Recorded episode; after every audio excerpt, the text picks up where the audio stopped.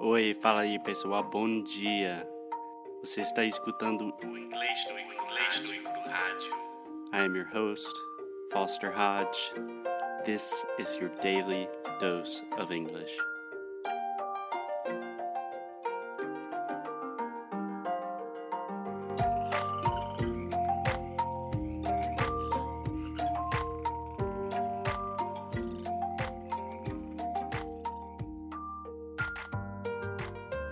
Hey, what's up, guys? Happy Monday. Welcome to another episode of English no Kurohaju. I'm here with Alexia. Alexia. How are we doing today? We are doing just fine. Today's Sunday, right? We are recording. I just said happy Monday, but we are recording this on Sunday because we are super prepared. and we are at our trusted house sitter's house. We have Ma, one of the Frenchies, right next to us. Yeah, don't say her name. She might wake up. No, she's so sweet. She's my favorite, Yes. besides the puppy. If you want to see a lot of pictures of the Ma and the puppy and the 10 other dogs that live with us, you can go to our Instagram, Yeah, which English is primarily dogs nowadays. but we will also do some English every now and then. yeah. So, what are we talking about today? Yeah. Ah, just a quick m- uh, thing that I want to say. Okay. This weekend was so international for me. Yeah. Yeah. We met some British people, South Africans, um, Yeah. Irish woman, Uh, she was Scottish, I believe. Scottish, and Australian couple. Yeah. So can I correct you really fast? Yes, of course. Do you know what I'm going to correct you on? Honestly, I don't. Okay, so this is a mistake that I'm seeing a lot, and especially with our sound school students, because I'm giving them feedback today, which gives me the freedom to correct Alexia whenever I want. So, Alexia, when you have the AU combination, in general, this combination will make the aw sound in English. Ah, so it wouldn't be Au- Australians. Yes. Would be so Australian. in general, I'm hearing you articulate both the ah and the oo sound because that's the way you associate these letters in your head. But we don't speak like that. So we don't say something else I hear you say a lot is laundry. You say laundry or launch. You say lounge. Yeah. So just Australians. Australians. Yeah. Where's he from? He's from Australia. He's from Australia. Who is the guy that writes a book? The guy or girl? Australian. Hmm. The author who could be Australian. well, I never know. Okay, thank you. Okay, so let's get on with today's topic. No, this was the English part. Now with the Portuguese language, we also met. Um, how do you say Mozambique? Yeah, someone from Mozambique. Someone from two people from Mozambique. Yes, so you could say two Mozambicans, two people from Mozambique, Mozambicanos, Moçambicanos. Moçambicanos. Sim. É. E como está o português dele? Well, Okay. his Portuguese was really hard to understand, but her Portuguese was perfect. Um, yeah, I think both of their Portuguese, their the way they speak, they were both perfect. Yeah. There's Okay. no right or wrong way to speak Portuguese or English or any languages. All accents are beautiful. We do not discriminate based upon language here at English Cru. Okay, so um am I correct? Are we talking about phrasal verbs today? yes, we are going to talk about phrasal verbs. And I kind of had a crazy idea, and I'm going to tell it to you right now, Alexia. So I was thinking a lot of people have been asking for specific episodes on specific things, like themes. So I was thinking with some specific topics, we could just do a week of episodes just on that topic. Okay. So, one of the most common questions that we receive is about phrasal verbs. So, I thought, well, let's do an entire episode. Bah. let's do an entire week, rather, just on phrasal verbs. Does that sound good to you? It's not my favorite subject, but yeah, let's do it. Why is it not your favorite subject? First of all, I understand why people find it so important to study.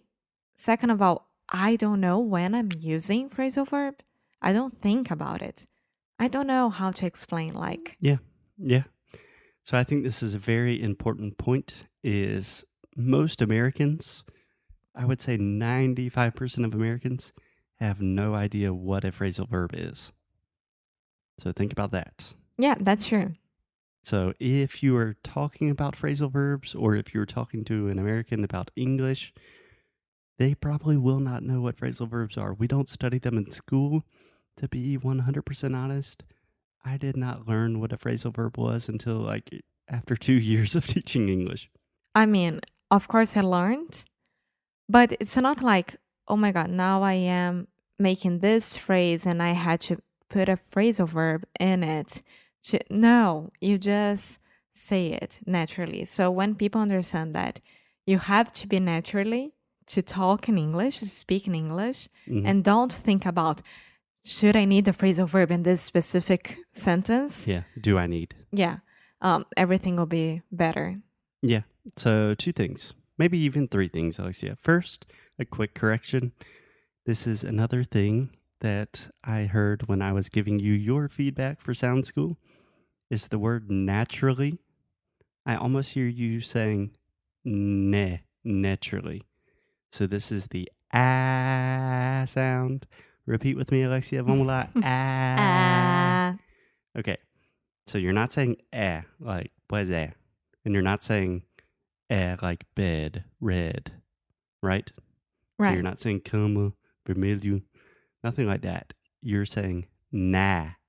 Naturally. Yes. So your mouth is very open and your tongue is pushed towards the front of your mouth. So imagine you're saying the word apple Mm-hmm.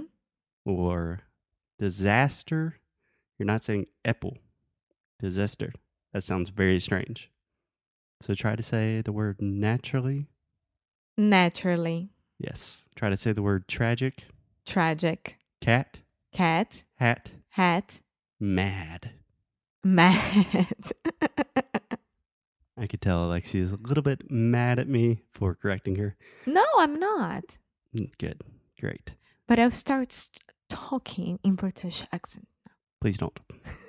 Okay, the second thing I wanted to mention, Alexia, is just a quick question. When was the last time you sat down and really studied English with like a pen and paper and said, I'm going to study phrasal verbs? Ah, more than 10 years ago. Yeah. Yeah, because I graduated when I was 18 years old. So it was more than 10 years ago. So, what are you doing to improve your English? Your English is great, and I think it's getting better every day. First of all, a lot of sound school. That's true. Cambly, that helps me a lot to talk to other people. And that's very, very true. And a lot of reading, a lot of speaking and talking to you in English, and a lot of Netflix without subtitles and things like that. Yeah, but you don't consider that studying? I do. Yeah. So you said you have not like studied in the traditional sense of the word in 10 years. Honestly, I would say for my Portuguese, I only studied Portuguese, like in quotation studied, like really learned Portuguese for about 6 months. And I have not studied since then. Like I listen to a lot of Brazilian music, I speak to a lot of people in Portuguese, I give classes in Portuguese but I don't sit down.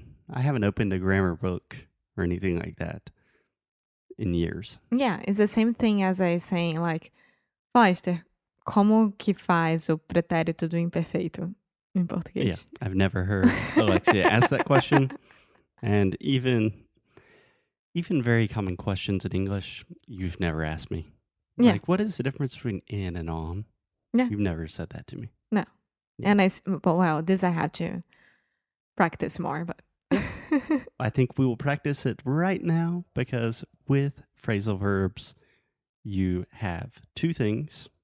So, Alexia, do you know what the two different parts of a phrasal verb are? Yes, because we already had various episodes about it. Yes. And I know. Okay. You want me to say? Okay. yes. Tell So- me, please. Phrasal verbs is when you have a verb and a preposition. Awesome. Okay. Yes. So people make phrasal verbs out to be these crazy, crazy things. But if you think about them in their most simple form, if you want to simplify the process, make it easier, it's just a verb with the preposition. Yeah, just that. Yes. Can you describe or do you have a way to remember what a preposition is? Uh. Can you give me an example of a preposition? And So you know that in is a ah. preposition. So I have mentioned this in previous podcast, but the way I learned about prepositions when I was just a young boy, a little boy, I'm still a young little boy, but when I was younger than I am today, is you can think about anything that a squirrel can do to a tree. he can So climb. Okay, no, that's a verb. To climb is a verb. So think about any like place or direction or location that a squirrel can be in relation to a tree. So you want to think about the squirrel's relationship with the tree. So a squirrel can be on the tree, in the tree, around the tree. A squirrel can be near the tree. A squirrel can be from the tree. Those are all prepositions. From? Yeah. I don't understand this one. From. The squirrel. Onde é o squirrel? A squirrel é da árvore.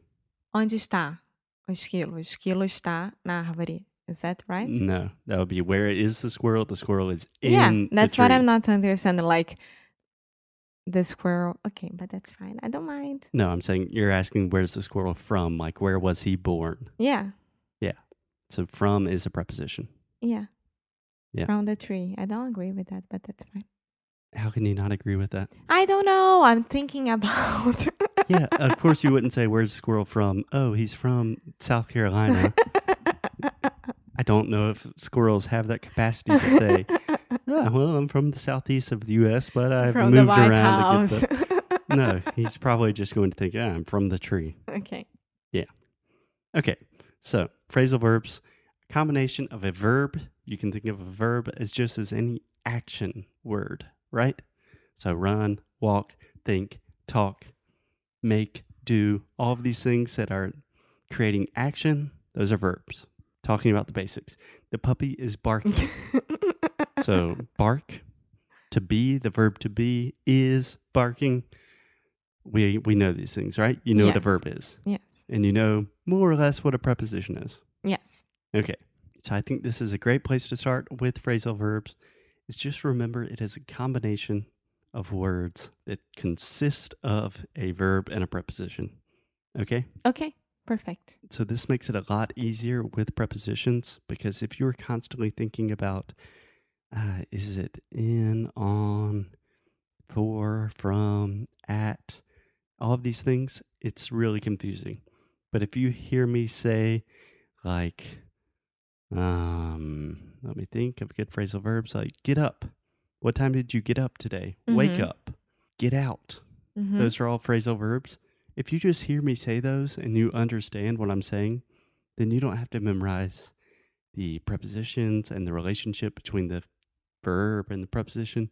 You just remember the phrase. Yeah, that's it. That's what I wanted to say. Like, think about it, act nat- naturally. Naturally. Is that correct? Yeah. Okay. And enjoy these episodes because this will help you a lot. Yeah. It's really just hearing things in context and then repeating them. Cool. Perfect. Can't wait for the next episode. Yeah. So the next four episodes, we will talk about four different phrasal verbs, how to use them. I hope this beginning episode provided a little bit of review, revision.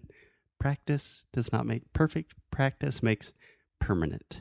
Cool. Perfect. That is what my old golf coach always told me. oh. Okay. So we will talk to you guys tomorrow. Bye. Bye bye.